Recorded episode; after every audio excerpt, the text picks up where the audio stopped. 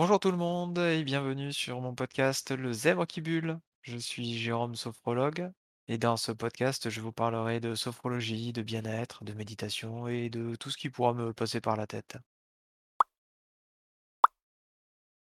Aujourd'hui, je vais répondre aux questions sur la sophrologie que vous m'avez posées sur les réseaux sociaux, notamment sur Instagram. Je les ai listées sans aucun ordre précis, donc euh, c'est parti pour les questions. Question 1. Le sophrologue est-il tenu au secret professionnel? Eh bien, la réponse est oui. Tout sophrologue est tenu au secret professionnel et tout ce qui se dit en séance est strictement confidentiel. Cela fait partie d'ailleurs du code de déontologie du sophrologue que nous respectons. Question 2.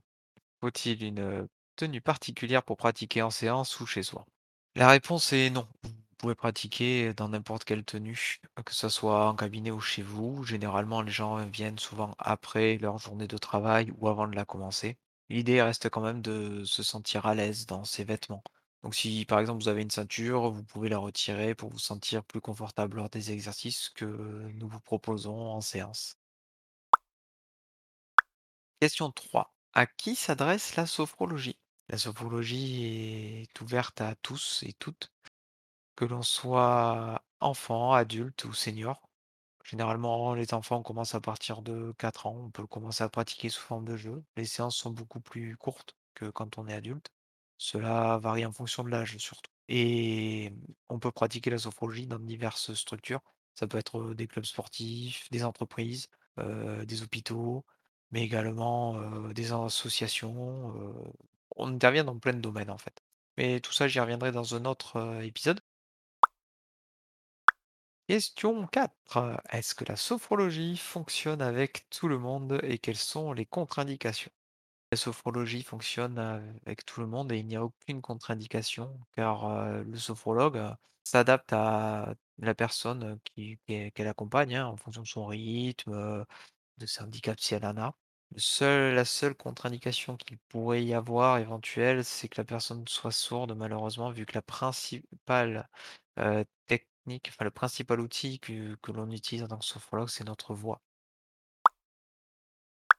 Question 5, est-ce important de faire de refaire les exercices à la maison? Alors, c'est vrai que dans les journées que l'on a à l'heure actuelle, oui, heu, c'est compliqué de pouvoir, faire les exercices, ça prend du temps et on a plein d'injonctions de partout à faire de la méditation, de la sophrologie. Donc oui, c'est important de refaire quand même les exercices, car cela va directement influer sur les résultats, c'est-à-dire plus vous les referez, plus vous aurez des les résultats attendus rapidement et plus cela vous paraîtra naturel. L'astuce, c'est de les intégrer dans votre quotidien, car il y a des petits exercices qui font 5 minutes. Quand vous venez en séance, on fait plusieurs exercices, vous n'êtes pas obligé de tous les refaire à chaque fois. Pour faire simple, ça va le résultat va dépendre en gros de l'implication que vous allez mettre, à faire les exercices ou dans votre démarche.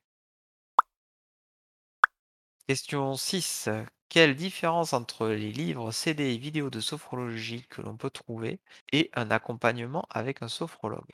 Les livres, les CD et les vidéos que vous pouvez trouver sur, la sophrologie peuvent vous apporter un soutien, temporaire ou vous initier à la pratique de la sophrologie. Cependant, ils ne remplaceront pas un accompagnement que vous pourrez faire avec un sophrologue. Et cela pour plusieurs raisons. Lors d'un accompagnement que nous faisons en tant que sophrologue, nous tissons un lien et nous adaptons les séances en fonction de vos, besoins, de votre rythme et surtout, nous vous écoutons. Alors, un CD peut vous écouter, mais il vous répondra pas forcément. Mais c'est vraiment important, c'est vrai que le lien est vraiment important, ainsi que l'adaptation euh, nous pouvons faire.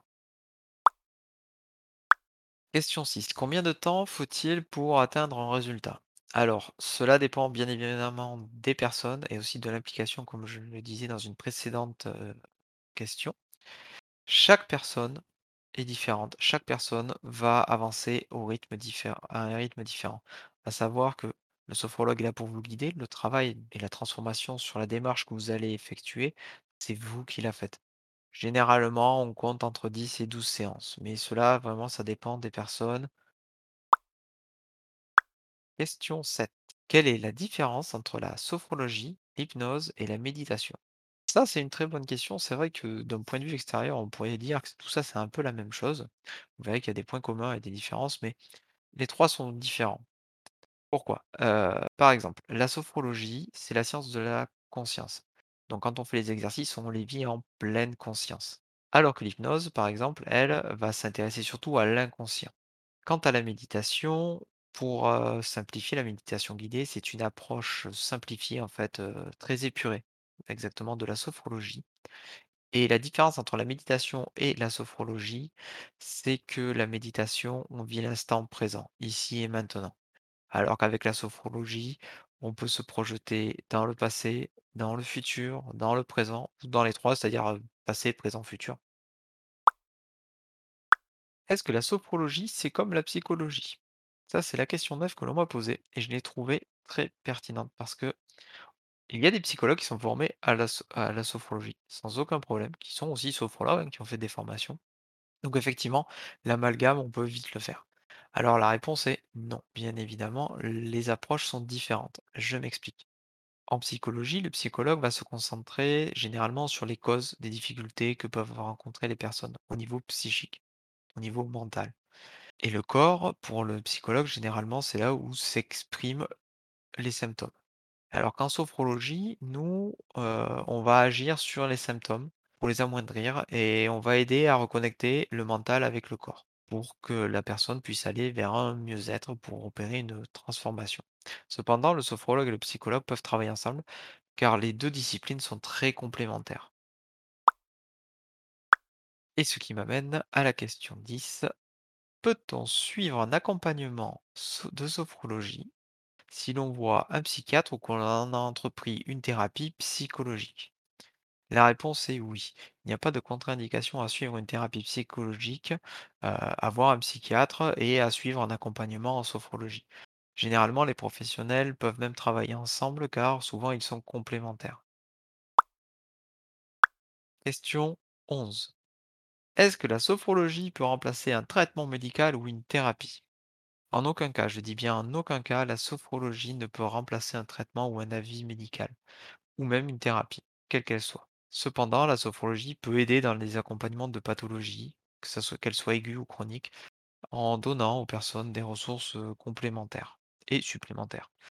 Le sophrologue se doit de respecter son code de déontologie et de respecter ses limites. Il n'est en aucun cas habilité à prescrire ou à poser un diagnostic médical ou même à se prononcer sur la validité d'un traitement entrepris par une personne. Merci à toutes et tous de m'avoir posé toutes ces questions. J'ai essayé de les regrouper parce que plusieurs questions étaient très similaires, donc j'espère n'avoir oublié personne. Si vous avez d'autres questions, n'hésitez pas à me les envoyer sur Instagram ou sur les différents réseaux sociaux. Vous avez, les liens dans la description. Voilà, donc vous en savez un peu plus sur moi et puis sur la sophrologie. Maintenant, étant aussi un geek dans l'âme, je vais retourner, sur Valheim.